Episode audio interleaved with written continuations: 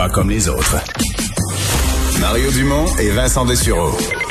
Joignez-vous à la discussion. Appelez ou textez le 187 Cube Radio 1877 827 2346.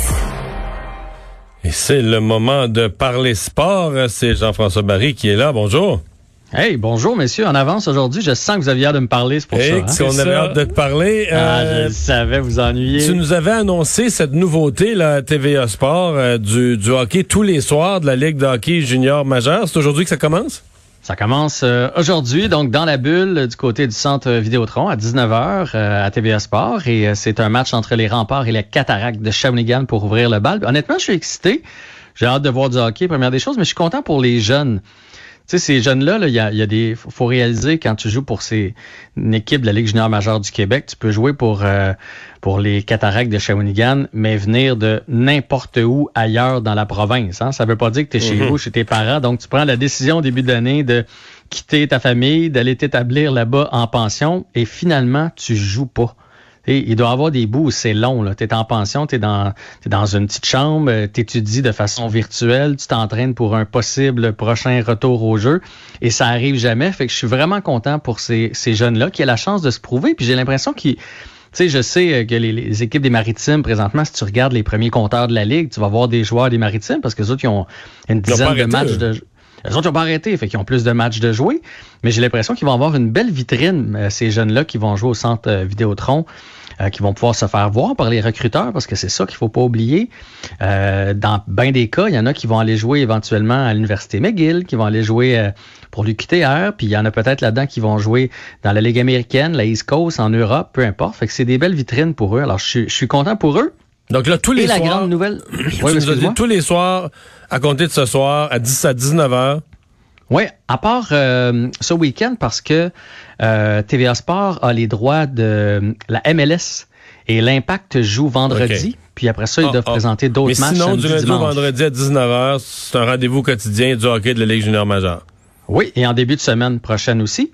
Et la bonne nouvelle du jour aujourd'hui, euh, j'en ai parlé ce matin à, l'émission de Pierre, c'est que ça se pouvait que les, mal- malheureusement les voltigeurs de Drummondville ne puissent pas aller dans la bulle parce qu'il y avait eu un cas euh, qu'on pensait être un cas positif, mais là, euh, aujourd'hui, c'est sorti comme quoi c'était un cas comme un, mauvais test, un test avec un résultat qui était pas clair. Donc, on, aura dû, on a dû refaire le test et on attendait ça aujourd'hui. Si jamais ça avait été positif, toute l'équipe, pas juste le joueur fautif, là, toute l'équipe se, se retrouvait à la maison et finalement, le test est sorti euh, négatif. Donc, euh, tantôt, les voltigeurs sur euh, les médias sociaux ont, ont tweeté on est en route pour le centre Vidéotron. Bien heureux, évidemment, pour ces jeunes-là aussi.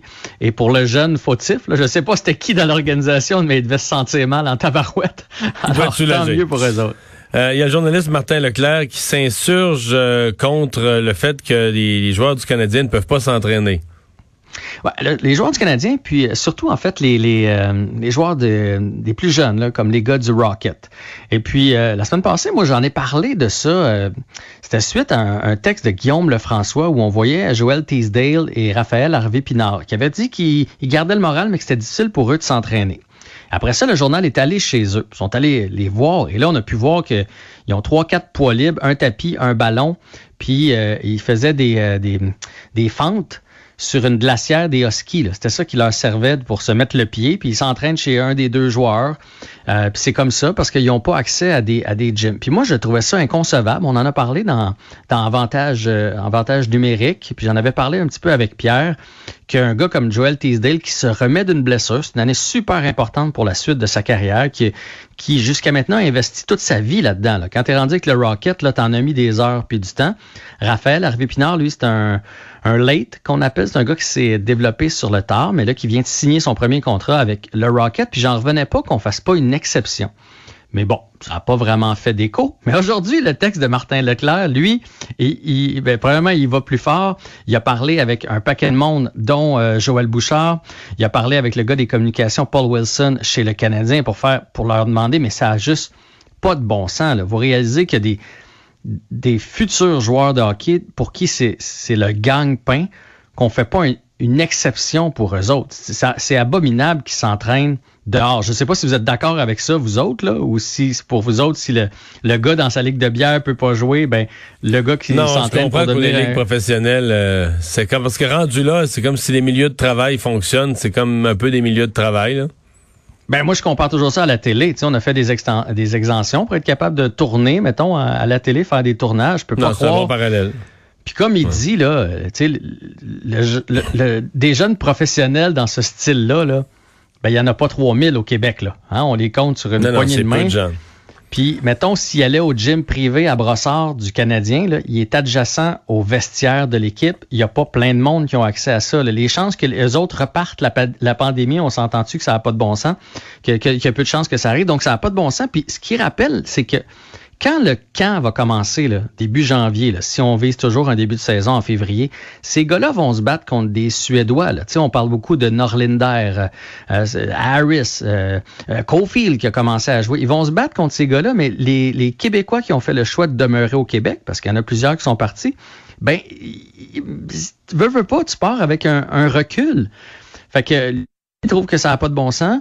Euh, Joël Bouchard le disait aussi, il peut entraîner euh, des joueurs. L'Armada peut s'entraîner. L'Armada est à cinq minutes de où est-ce que autres habitent. Ils peuvent s'entraîner parce qu'ils vont à l'école le jour, donc sont dans une bulle classe, ils ont le droit de s'entraîner. Mais ces deux gars-là pourraient pas aller s'entraîner, même en privé, avec un entraîneur. Donc ça, tout ça fait pas de sens. Puis il rappelle, entre autres, euh, Alexis Lafrenière, de qui on est super fiers. Hein? On est donc fiers d'avoir Alexis Lafrenière, meilleur joueur de hockey de, de, son, de son année.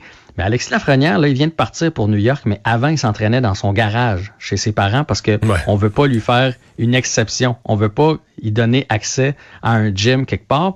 Puis là, on parle du hockey, puis pour moi, là, c'est, c'est pour tous les sports, les patineurs de vitesse, natation, nage synchronisé, les gens que c'est leur gang-pain, nos, nos futurs athlètes qui vont nous représenter aux Olympiques. Je pense qu'il est temps qu'on fasse du cas par cas pour, euh, pour ces gens-là.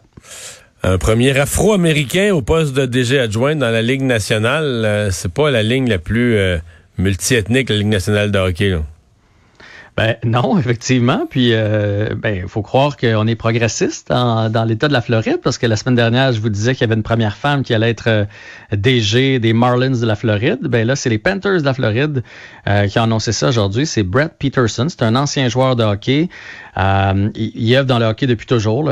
Après sa carrière, il a continué à gravir les échelons. Donc, ça va être le premier euh, afro-américain à avoir un tel poste dans la Ligue nationale de hockey. Il n'est pas DG, mais il est quand même assistant au, euh, au directeur général. souvent, c'est là que ça mène. Là. Après quelques années comme DG adjoint, des fois, tu deviens dans la même équipe ou à la limite repêché par une autre et recruté par une autre équipe, tu peux devenir DG.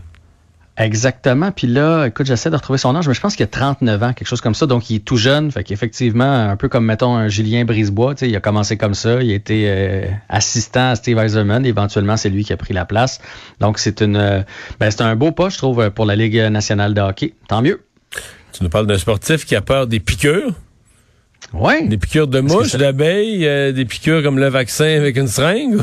Exactement, les piqûres comme le vaccin. Ah, OK, OK, des vraies piqûres médicales. Ah oui, oui. Oui, oui, les vraies piqûres. Est-ce que vous savez c'est qui? Non. C'est un colosse, mais un colosse. Un gars de qui on pensait qu'il n'y avait pas de faiblesse, qui était parfait. C'est Laurent Duvernay Tardif. Voyons. Ouais. Ah, hein, je vous. Euh, hein? Vous tombez en bas de votre chaise, hein? Le gars, il peut manger des coups d'un gars de 400 livres qui font sur lui. Mais il a peur des piqûres. Il a mis ça. Il met beaucoup, euh, évidemment, euh, il est de la nouvelle génération, donc il met beaucoup de trucs sur ses médias sociaux. Et il a publié une vidéo où il explique que c'est une grosse journée pour lui parce que, bon, euh, évidemment, les, lui, il travaille dans le milieu de la santé, il doit avoir le vaccin pour la grippe. Ben, c'est en plein ça. Donc, ce qu'il a publié, c'est grosse journée aujourd'hui, test COVID. Donc, ils font passer des tests régulièrement. Mais ça, ça ne me dérange pas. Mais piqûre contre le vaccin.